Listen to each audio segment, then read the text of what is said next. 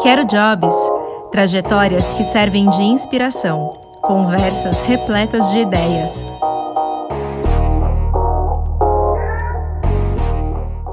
Oi, gente, bem-vindos ao Quero Jobs.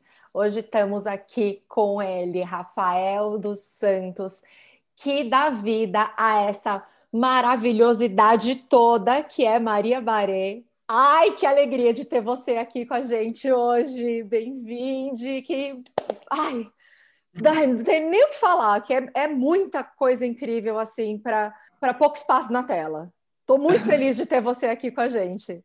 Ah, imagina, Renata, eu que estou muito feliz. Agradeço muito o convite, fiquei muito feliz com ele. Confesso que fiquei um pouco tensa no começo, porque assisti alguns, alguns vídeos do Quero Jobs e vi que são pessoas muito, muito experientes falando, e eu estou começando, na verdade, né? Eu sou um Quero Jobber, né? Eu sou alguém de olho nesse Instagram para aprender junto, né? Então, isso me deixou um pouco tensa, mas quando eu entendi que seria uma possibilidade de termos uma conversa, eu e você, aí me animei falei, não, eu vou, porque pode ser muito bom. Toda oportunidade de falar do trabalho é muito bem-vinda, porque a gente entende o trabalho quando fala dele, né? Vai organizando na cabeça. Então, assim, muito bem-vinda a oportunidade e é, espero que, que seja bom para as pessoas que vão assistir. Pode ficar muito tranquila, porque eu também sou uma Quero gente tá, eu também estou no começo. É isso, assim, a gente vai aprendendo junto as pessoas que estão há um pouco mais tempo inspiram a gente, mas é isso, é um espaço para conversar, porque a gente vai aprendendo coisas novas todos os dias. Então, é um lugar muito horizontal para a gente trocar ideias, experiências. E eu estou muito feliz que você está aqui hoje. E geminiana que sou, a editora que vai ter trabalho. Bebê que somos. Então, pronto. Tá tudo bem. Rafa, eu, eu te chamei porque, além de ser essa pessoa maravilhosa e, e, e deixar nosso dia mais bonito com, com toda essa beleza que você nos traz, você, você é cenógrafo, figurinista formado pela SP e você agora estuda artes visuais na FAAP, certo? Sim. Então, a minha curiosidade é como tudo isso se entrelaça com, com o teatro, com as artes visuais, com o audiovisual também, porque eu sei que você fez clipes. É, então, eu quero muito falar com, é, com, essas formas estéticas que são formas narrativas também, né? E tem um poder ali muito grande de é, o poder visual, de narração, tal. Então, a gente vai falar sobre isso.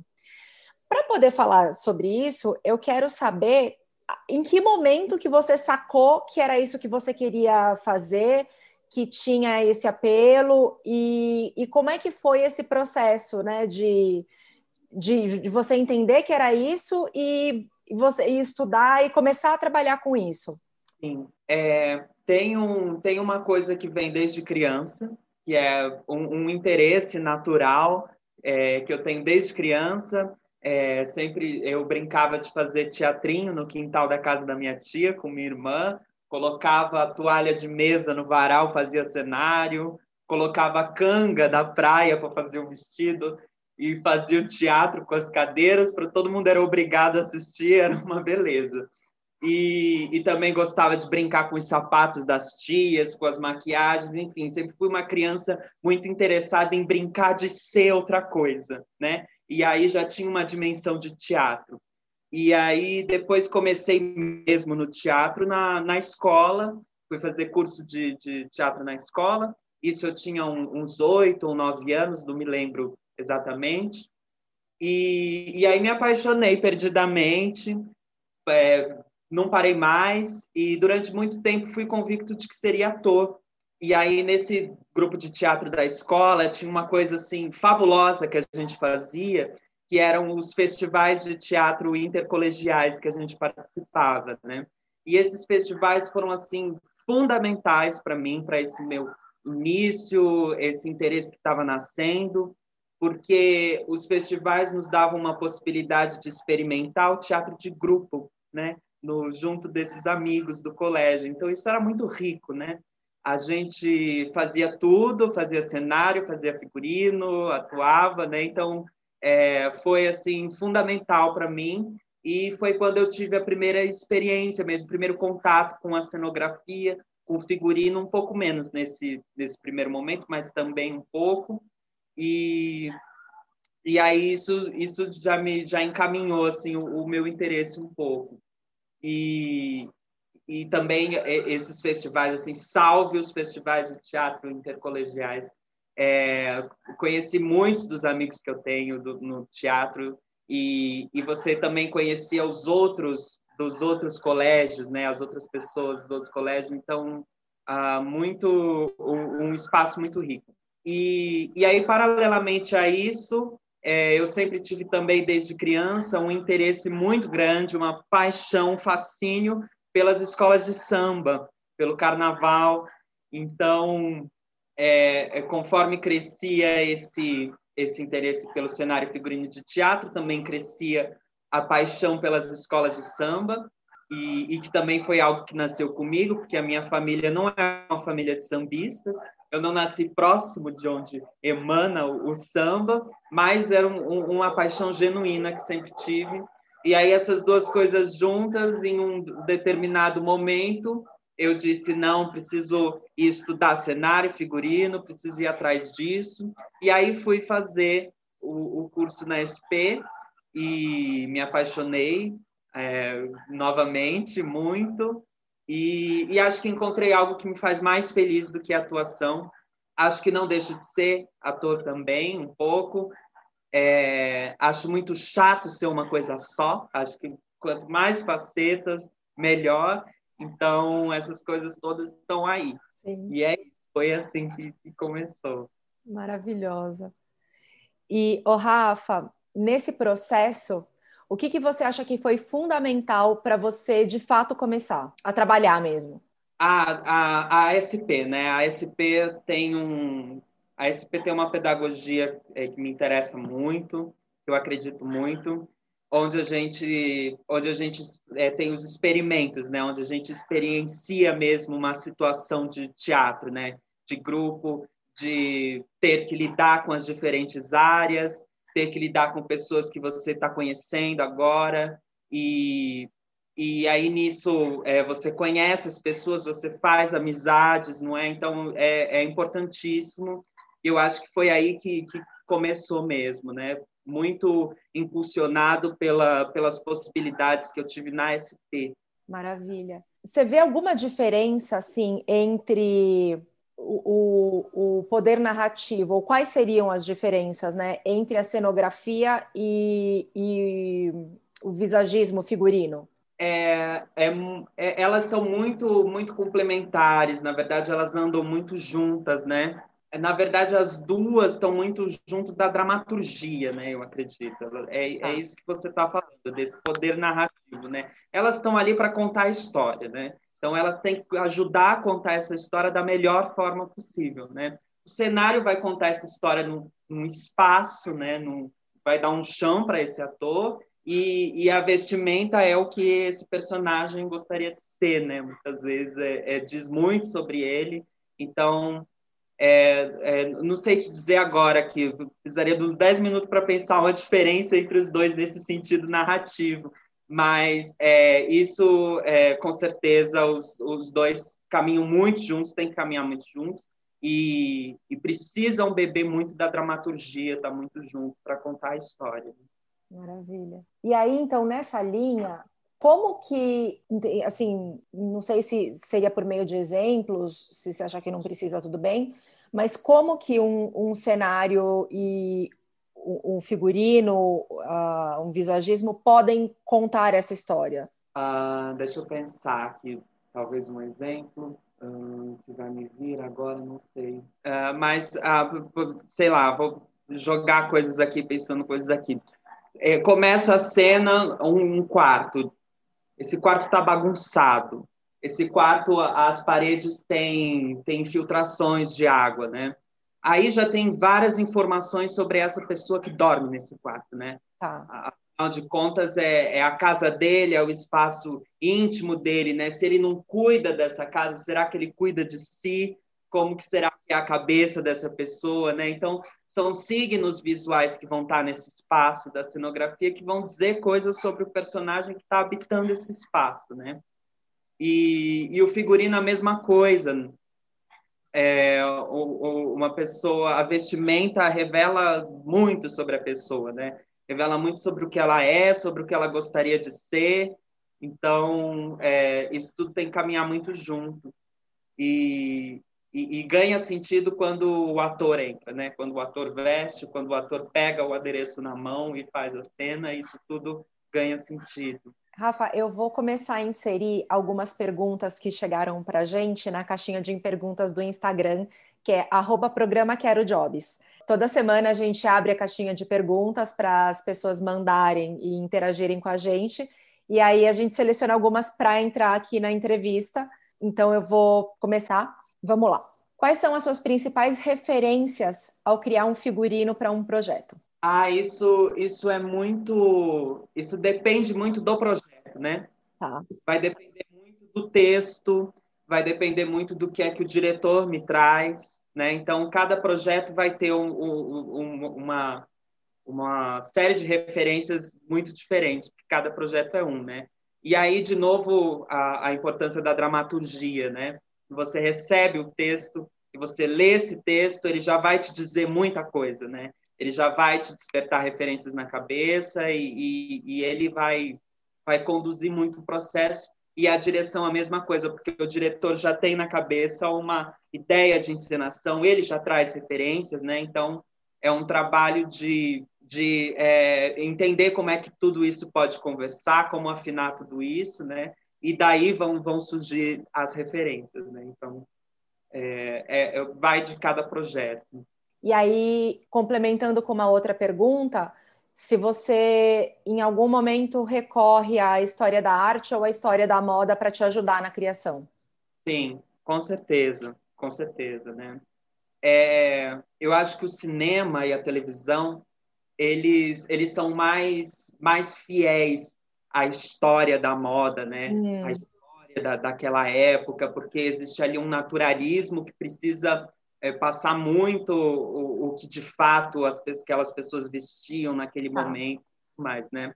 O teatro não. O teatro está num campo do simbólico, do imaginário, né? No teatro você pode pirar. Então, às vezes você tem uma peça, é, sei lá, você vai fazer uh, é, não sei, uma peça de Shakespeare e coloca os atores vestindo calça jeans e, e enfim, é, é, o teatro permite essas viagens né, no tempo e, e essas associações de coisas muito diferentes. Claro que no cinema e na televisão também tem, né? A gente tem Luiz Fernando Carvalho na televisão que faz um trabalho extraordinário, né? Teatralizado, eu diria, e, e entre outros.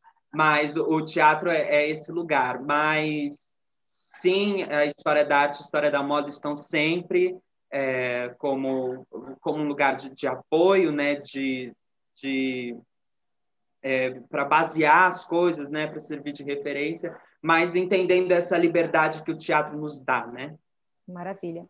E aí eu queria entender um pouco mais de como que é o processo de escolha, né, tanto do, da, da, cenografia como do figurino, do visagismo, junto com a direção. como é que é feita essa costura, essas decisões e me, meio que na prática mesmo, sabe?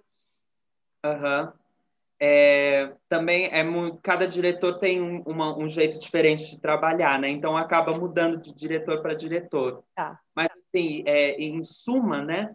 É, são conversas, né? Desde o começo, como eu disse, o diretor já tem ali muitas ideias, então é preciso ouvi-lo, entender o que é que ele está trazendo e aí trazer também as suas referências, né? Digerir isso tudo que ele traz junto da dramaturgia e aí apresentar e, e apresentando os proje o projeto com as referências, muito desenho. O desenho é fundamental no, no, na cenografia e no figurino. Na cenografia, além do desenho, a maquete. e aí, nesse, nesse projeto que se inicia assim, com referências, com desenhos, você vai conversando com o diretor e, e juntos vão afinando, né? Ah, isso daqui dessa forma, não, acho que é, é desse jeito e tudo mais, até que bate-se o martelo e, e, a gente produz. Não sei se eu, se eu respondi exatamente, porque você pediu para ser uma coisa bem na prática, talvez.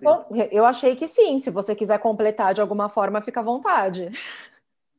Não, acho que por enquanto é isso. Eu vou pensando aqui, se vier mais coisa, eu falo. Tá tudo bem. e assim, para quem está começando, né, assim como a gente, que, que dica, que orientação que você pode dar? Quem quer começar nessa área de cenografia e figurino? Ah, é, veja muitas coisas. Veja filmes, veja novela, veja teatro, tudo que você puder ver, tudo, sabe? Peça ruim, peça boa, o que, o que for, assim, assista tudo, é, veja as exposições. O, o, o Serrone, que foi meu formador na SP, diz muito isso, que a gente precisa afinar o nosso olhar, né? E a gente só consegue afinar o olhar vendo, né? Então, veja. E, e não só nesses espaços, nessas instituições, mas na rua, dentro de casa, sabe? É preciso ter um olhar é, para as coisas que estão em volta, para os espaços, para as cores, texturas, né? Então, eu acho que eu diria isso, que é algo que eu procuro fazer, estar com um olhar atento a essas, a, a, a tudo que nos rodeia e, e assistir tudo, tudo. E, e indo um pouco mais a fundo nisso, como que se pode começar a, a, afinar esse olhar, né? Por mais que se veja, mas começar a sacar os signos, é, ah, tal coisa pode significar é, ter, ter, essas leituras, né? Por mais que se assista a peças é, ou filmes ou veja na rua, como que pode começar a, a de fato ler e entender e, e, e ressignificar essas coisas? Acho que indo junto com alguém. Né? Vá para o ah, teatro com seus amigos, vá com pessoas e conversem depois sobre aquilo, né? Tá. Que aí um diz uma coisa, você diz outra, e aí é, juntos nessa conversa você vai entendendo, porque a gente aprende com os outros, né? Então, acho que, que nessas conversas, nessas trocas, né? E principalmente de áreas diferentes também, né? Porque alguém da sonoplastia vai ter tido uma percepção que é diferente de outra da dramaturgia, enfim. Então, quando é, essas conversas podem acontecer, acho que é onde o olhar vai se afinando junto dos outros. Perfeito. Porque eu, é, isso é uma coisa que eu acho muito interessante, né? As possibilidades de elementos que vêm junto com, com figurino, com, com cenário e todo esse universo que tem por trás, né? Então, de fato, saber como a gente pode ler mais isso e entender mais isso é uma coisa que pessoalmente me fascina muito, né? Uhum. Rafa. Tem cachorros latindo aqui, mas acho que não. Tá tudo bem, acabou de passar um comício agora há pouco aqui. Então, assim, loucura nessa cidade é o que não falta. Sim. Ainda nessa linha né, de aprendizado, tem uma outra pergunta que chegou para a gente é, se você tem indicações de escolas e cursos para quem quiser estudar sobre figurino e indumentária do zero. A, a SP é um, é um que eu recomendo vivamente, curso da SP Escola de Teatro. Tem uma, no, na Federal do Rio de Janeiro, tem, uma, tem a faculdade de artes cênicas com habilitação em cenografia ou indumentária. Né? Lá eles têm um, um curso de graduação voltado para isso. Uhum. E não estou me lembrando agora de, de algum outro curso de figurino de teatro, né? Porque você vai ter é, muito, muitos cursos de modelagem, de corte, costura, de é, design de moda, né? Isso tudo pode ajudar no, no, teatro, né? Mas ainda não é teatro, né?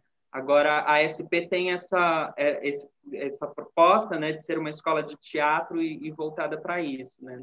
no, na cenografia e no figurino, que, que é algo que tem pouco. Né? Ah, tem uma escola tem uma escola privada que chama é, Escola Britânica de Artes Cênicas, é, EBAC, né? que tem um curso de cenografia também. Eu me lembro agora são esses. Tá ótimo, já, já tem bastante indicação. E você fez cenografia, adereço cênico em alguns espetáculos da companhia Os Sátiros, você fez figurino e maquiagem para clipes, certo? Ah, que está disponível no YouTube. O clipe é Não Me Importa, é Carnaval. Voltando e... lá na né, referência do Carnaval. Uhum. Amo. E você também é, tem produção em fotografia encenada, né? Que eu acho super interessante. Você cria adereços para se transformar em criaturas imaginárias, né? Que tem toda uma questão de relacionamento de gênero, sexualidade e, e religião, também pela perspectiva da carnavalização. E acho super interessante esse, esse teu trabalho. E eu queria que você comentasse sobre qual, qual assim, sobre a diferença do processo criativo para fazer um figurino para teatro, para um clipe e para uma foto ou para esse projeto que você tem. E, e assim, imagino que, que tem uma diferença de liberdade, né, de uma, uma liberdade criativa, principalmente para o teu projeto autoral. Mas assim, qual é a diferença nos processos, né? Assim, no olhar e, e no, no, resultado, talvez. Uhum. É, é muito diferente é, são bebem de, de, de, fontes parecidas, né, de referências parecidas, mas são muito diferentes. O teatro é o mais difícil. Eu acho que se você faz o teatro, você faz todo, todos os outros. Olha só. Porque o teatro é 360, né? O ator, você não tem controle se o ator vai estar de frente, se ele vai estar de lado, se ele vai estar de costas, que é um controle que você tem na foto, por exemplo, né? Uhum foto, você monta o quadro da forma como você quer. No teatro, não. No teatro, o ator está ali vivo, está ali presente, é ao vivo, né? não é gravado, como no clipe, por exemplo, e ele se movimenta de, de forma que você não tem controle. Então, é uma coisa que tem que ser pensada nesse 360. E, e esse dado de ser ao vivo, né? de acontecer ali na hora com as pessoas é, na plateia presentes ali naquele momento, é, tem que é, te dar uma, é, uma característica de, é, de uma segurança que esse figurino precisa ter, porque não pode cair nada, né? não pode rasgar em cena, não pode cair o adereço de cabeça. E, e tudo tem que ser pensado para que o ator se sinta confortável em cena. Eu acredito que a figura mais importante dentro do teatro é o ator se o ator está bem em cena, a peça está maravilhosa. Né? Você pode ter um cenário caindo aos pedaços, se o ator é incrível, a peça acontece. Né? Então, se, por exemplo, o ator entra com um adereço de cabeça que está apertando a cabeça dele, ele vai ficar preocupado com isso e ele não vai fazer a cena direito. Né? Então, é, esses cuidados são necessários no teatro e que acabam te preparando para outras coisas também. Né? No caso do clipe, por exemplo, que é o audiovisual, ele é gravado, né? Então, se cai alguma coisa, você tem a possibilidade de, de gravar de novo, né? Enfim. E, e a foto é, é, imagem só, não tem movimento, né? Então, é um, é um quadro todo preparado. Às vezes, é, você prepara um figurino que é frontal, atrás são só umas amarrações, porque não vai aparecer e a foto permite essa mágica, né?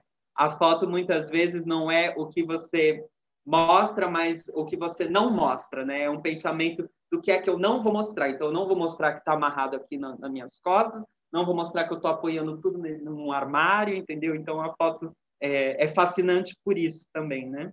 Perfeito. Eu tenho uma curiosidade com relação aos, aos espetáculos que optam por, não digo anular, mas assim, simplificar ao máximo, por exemplo, Dogville, vai, que pegou o cenário e quase não tem, né? Ah, é, ou então espetáculos que tá todo mundo de preto e, e super anulado. Eu queria que você comentasse um pouco sobre isso, assim. Uhum.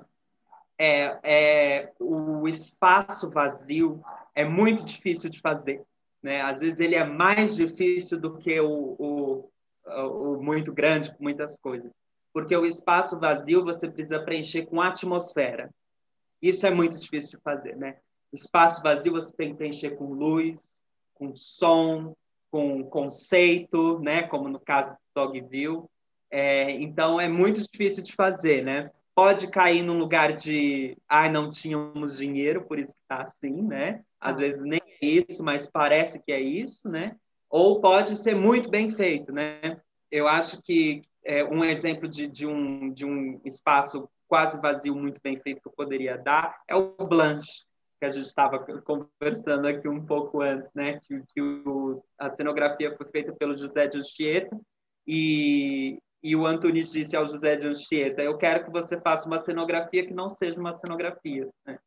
Então, isso é dificílimo de fazer. Imagino que ele quebrou a cabeça. E aí, quando você entrava ali no, na sala de ensaio do CBT para assistir ao Blanche, era a sala de ensaio, né? Mas, mas aquilo era preenchido com, com uma atmosfera, com, com algo que te, te trazia para aquela história, né? Então, é um exemplo que eu pensei, agora para falar sobre isso. Perfeito. E, e, os figurinos, quando, quando eles são todos pretos? É na mesma linha? É a, a mesma coisa, né? Tem, existe uma, uma tendência, né, a, a cair nisso, assim, né? Quando a gente não tem muito dinheiro, ai, bota todo mundo de preto e vamos embora, entendeu? Se o ator for incrível, vai ficar incrível, entendeu? Mas porque tem ator que sustenta a roupa preta e, e fica maravilhoso, né?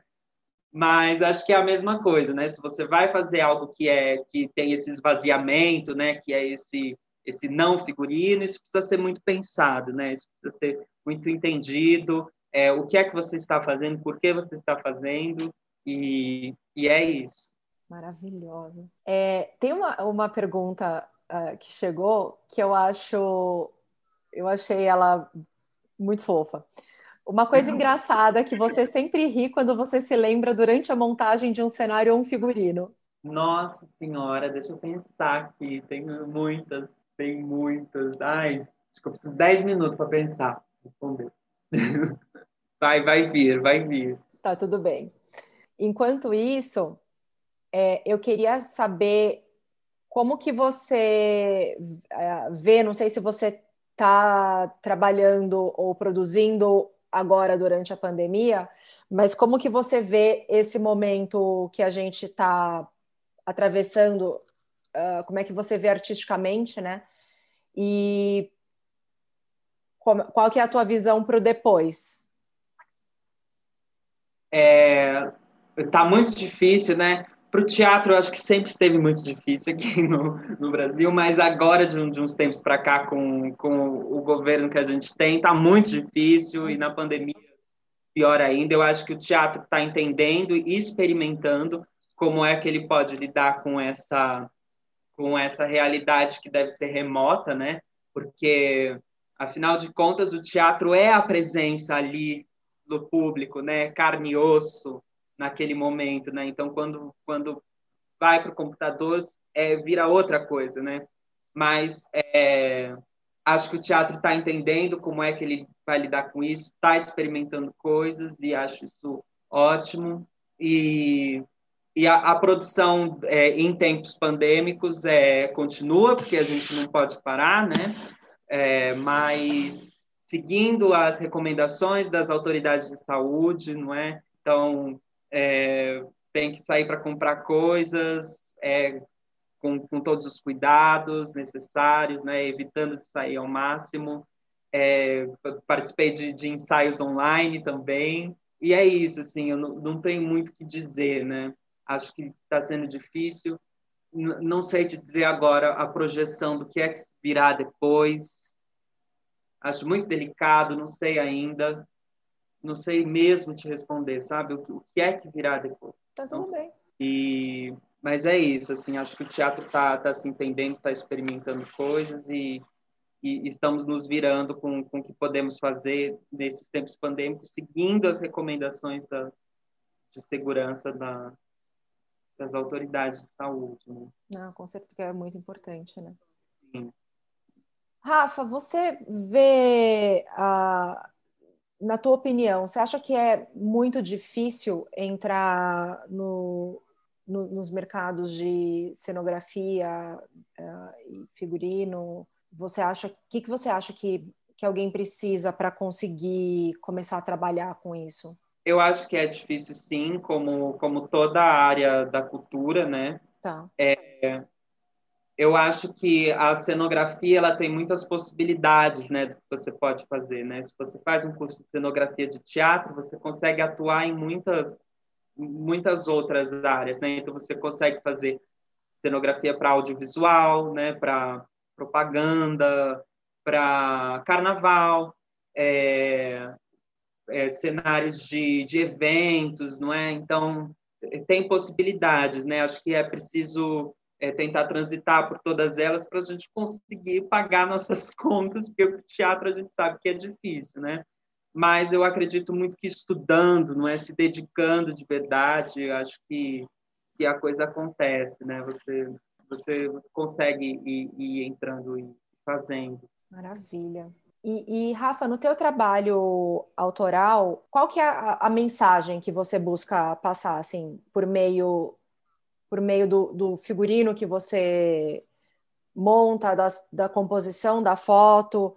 É, a gente já falou sobre uh, os temas que você aborda, questiona, mas qual, qual, qual é, o que está por trás disso? Uhum. É, eu acho que é menos uma mensagem que, que eu queira passar e mais um, uma conversa, né, que eu, que eu pretendo estabelecer com esse que observa, né, a foto. Ótimo. E eu acho que por atrás estão todas essas coisas que a gente falou aqui, porque a, a minha pesquisa em artes visuais é muito voltada para esses interesses da criança, né, que eu fui, então essa brincadeira de ser, né, de brincar de ser outra coisa que não é, e, e a carnavalização, né? Esse, esse conceito de carnavalizar, né? Então, é, que aí entram várias várias características, né? As inversões, a máscara, a brincadeira, como eu disse, é, a possibilidade de ser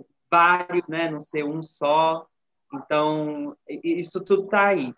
E, e tem é, tem uma relação também com a sexualidade e o gênero, né? Porque eu ando às voltas com minha identidade de gênero, então isso vai um pouco também para esse, esses trabalhos.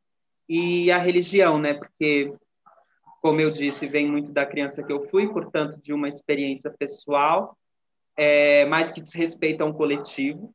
E, e cresci numa família muito católica, não é muito religiosa, então é, desde criança fui muito é, muito católico e então existe aí uma uma certa ironia, uma brincadeira, uma heresia com a igreja, mas que é ao mesmo tempo certa devoção também. Então essas figuras aparecem meio meio assim desse lugar. E surgiu uma dúvida minha, a Existe espaço, por exemplo, né? Você fala da carnavalização como um tema de interesse de pesquisa seu, que eu acho uhum. bárbaro, inclusive. Mas existe espaço, por exemplo, para que ele apareça em todos os seus trabalhos, uh, como se fosse uma, entre aspas, assinatura sua? Uh, então, mesmo em projetos que você assine uh, no teatro, que isso apareça também, ou isso tem horas que tem que ser colocado de lado, dependendo do, da peça e da dramaturgia? Não, acho que tem horas sim que isso tem que ser colocado de lado, dependendo da peça e da dramaturgia, sim. É claro que a gente tem uma identidade visual que é nossa, né? Então, é, você vai fazer o figurino, vai ter alguma coisa ali que você sabe de quem foi que fez, né? Mas isso não quer dizer que, que isso vá é, se sobressair demais, né? Que isso vai roubar o protagonismo, que não tem que ser dele, né? O protagonismo é do ator, é do, da história, do texto e tudo mais, né? Então, acho que alguma coisa fica, né? Alguma coisa fica, mas mas é preciso sim entender em que momento que isso abaixa para vir outra coisa, né? Em que momento que isso pode vá, né? E então acho que é bem maravilhosa. Eu poderia ficar aqui conversando com você por muito mais tempo, né? Mas é, eu queria abrir aqui o espaço para você, caso uh, você tenha, caso tenha algo que você não falou ou você queira falar, então o espaço é seu. Ai, a gente falou tão rapidamente dos sátiros e eu queria dizer que nos sátiros eu tive uma oportunidade. A gente estava falando sobre isso, né? De de aprender com o outro e tudo mais. No Sátiros, eu tive uma oportunidade de trabalhar junto de uma pessoa que me ensinou muita coisa, que é Dani Oliveira. Dani também é cenógrafa, figurinista, designer. E, nossa, aprendi muito com Dani. Então, esse, esse trabalho no Sátiros foi muito, muito importante por causa disso, porque É, Dani é uma artista extraordinária, uma pessoa incrível, e aprendi muito com ela. E queria dizer para é, quem quiser assistir o clipe da Pseudo Banda, é imperdível, para quem não viu ainda, o Não Me Importo é Carnaval. Você estava dizendo sobre isso, né? De, de quando tem a possibilidade de, de, de, fazer aquilo que mais te interessa, né? Sem, sem nenhuma amarra. Então, carnavalização total, né? E quando isso tem que ser equilibrado com outras coisas que vêm. E o clipe da Pseudo Banda foi uma oportunidade maravilhosa que eu tive de é carnaval, então vamos fazer, entendeu? Então, é, ele, ele dialoga muito com a minha pesquisa, ele é, assim, são meus bibelôs, eu adoro, amo Onde está disponível, Rafa? YouTube, no canal da Pseudo Banda, eles têm um projeto muito, muito bom, eles são muito talentosos e reuniram uma equipe muito talentosa com quem eu aprendi muito também. E então esse videoclipe está imperdível. E queria aproveitar para divulgar o espetáculo que eu estou agora em processo, que está tá acontecendo, que vai estrear em novembro, chama A Vida das Bonecas Vivas, com direção de Tana Kagawa, e eu estou fazendo cenografia, máscaras e, e, adereços, e os figurinos são de Alex Leandro, e tem um Instagram, que é arroba a Vida das Bonecas Vivas, quem quiser seguir, para ir acompanhando um pouco do processo que é revelado lá, e tem algumas lives também que foram feitas, e a, o espetáculo está muito, muito interessante e vai estrear em novembro. Rafa, calma aí, me conta sobre esse processo agora. Como é que está sendo fazer isso tudo online? Uhum. Complicadíssimo. É, a gente começou o, processo é, bem no começo do ano também, foi interrompido por causa da pandemia. Aí agora, mais recentemente, voltamos com tudo online. Foi, é, quando eu estava dizendo sobre os ensaios online que eu, que eu acompanhei alguns, era justamente desse projeto, né? Então, primeiro começamos com leituras. Fala e, mais, e... vamos entender como é que como é que está sendo produzir tudo isso online. Vamos falar sobre isso. Uhum. É... Aí agora, é, algumas semanas atrás, começaram os ensaios presenciais. É, e aí, seguindo todos os protocolos, desde a escolha do espaço onde, onde vão, estão acontecendo os ensaios, né? Então, uma sala arejada com com janelas, com andares, onde fica um tanto em um andar, um tanto no outro, né? Então, assim, é um cuidado muito redobrado, né? Muito atento às recomendações da, das autoridades, né? E, e, enquanto não estávamos presencialmente, acontecia online, né? Leituras do texto, tudo mais, e conversas com direção, com figurino, com todas as áreas para ir já pensando o projeto, né? E comecei a produzir coisas aqui. Tenho um ateliê em casa, mas muito teve que ser adaptado, né, para que fosse possível fazer com o que eu tinha aqui. É, mas, assim, está acontecendo, estamos fazendo, o espetáculo está tá muito interessante. E, e, e você está cuidando do figurino e do, cenário, do, do cenário para eles? Ou só de um ou só de outro? Não, eu estou só no, na cenografia e eu faço as máscaras, né? ah, as é máscaras, um... sim e, e ele, eles todos mascarados e adereços cênicos também. E, a, e os figurinos são de Alex Leandro, que é um ótimo, excelente figurinista de, de teatro que está fazendo também. Eu tô passada. Como é que tá, como é que é você fazer o, o pera? Eu preciso entender isso. O cenário você começou a fazer tipo de última hora ou vocês já foram bolando um, porque, assim, o, o, tô nem conseguindo falar. Vocês já tinham um espaço pré-estabelecido ou vocês foram criando conceitos de cenário para depois enquadrar onde quer que fosse, é, qualquer que fosse seu espaço? Uhum. A gente tinha um espaço que estava pré-definido, assim, a gente tá. não tinha certeza ia ser lá ou não, né? Então foi um projeto pensado um pouco assim, né? Ele tem que caber onde der para fazer. Então sim, foi isso.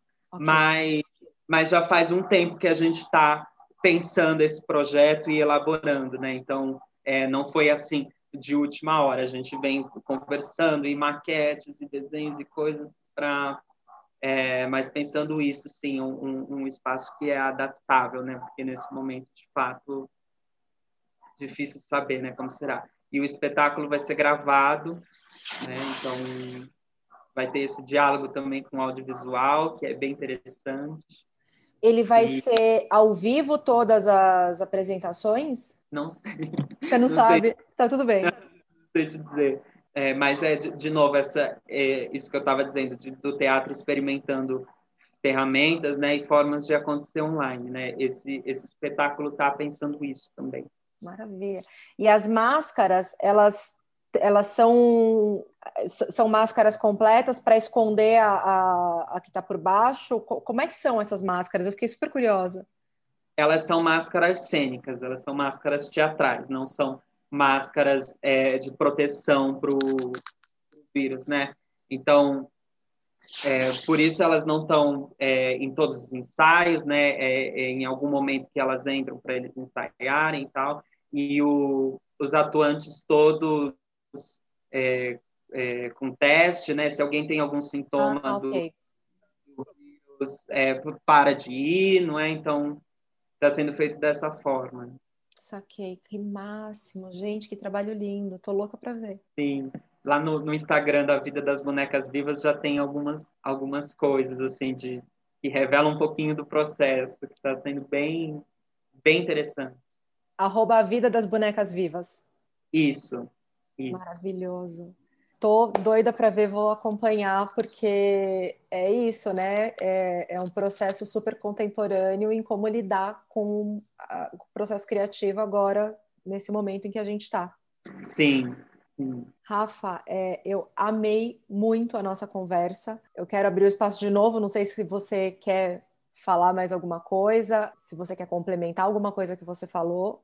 Ah, eu, eu não me lembrei de uma coisa muito engraçada mas eu me lembrei de uma coisa que sempre vem, às vezes eu dou uma risadinha, assim, porque o teatro tem uma outra característica que você vê de longe, né?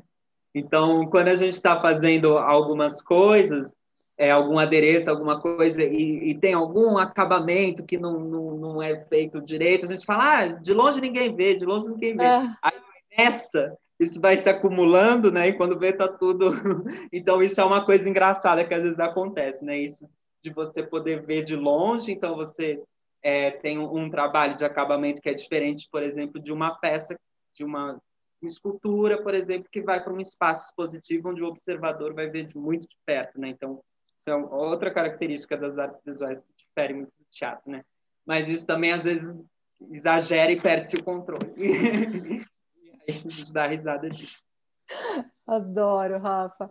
Obrigada, viu? Amei te conhecer mais, é, conversar aqui com você, conhecer mais essas vertentes do trabalho artístico, poder te apreciar aqui durante a nossa conversa, que está maravilhosa. Estamos combinando. E... Sim. Vermelho Moldóvar, assim, bem discretinho para um domingo de manhã. Não é mesmo? e te falar que as portas estão sempre abertas e só te agradecer. Ah, imagina. Eu que agradeço, foi maravilhoso. Também ficaria aqui por horas falando, porque geminianos não tem limite. Não temos. E não temos. E agradeço muito o convite, a possibilidade de conversar com você foi maravilhosa. E estou acompanhando Quero Jobs. Se tem uma coisa que eu quero nessa vida é jobs. Então estou lá também assim, ó. e agradeço muito. Obrigada, Rafa. Prazer enorme, viu? Um beijo, prazer. Beijão. As entrevistas inéditas são lançadas toda segunda-feira ao meio-dia e meia, primeiro na radiocraciajá.com e depois às quartas-feiras em todas as plataformas digitais. Para mais informações, siga o programa nas redes sociais, arroba programa Quero Jobs. Quero Jobs. Dicas para a sua carreira.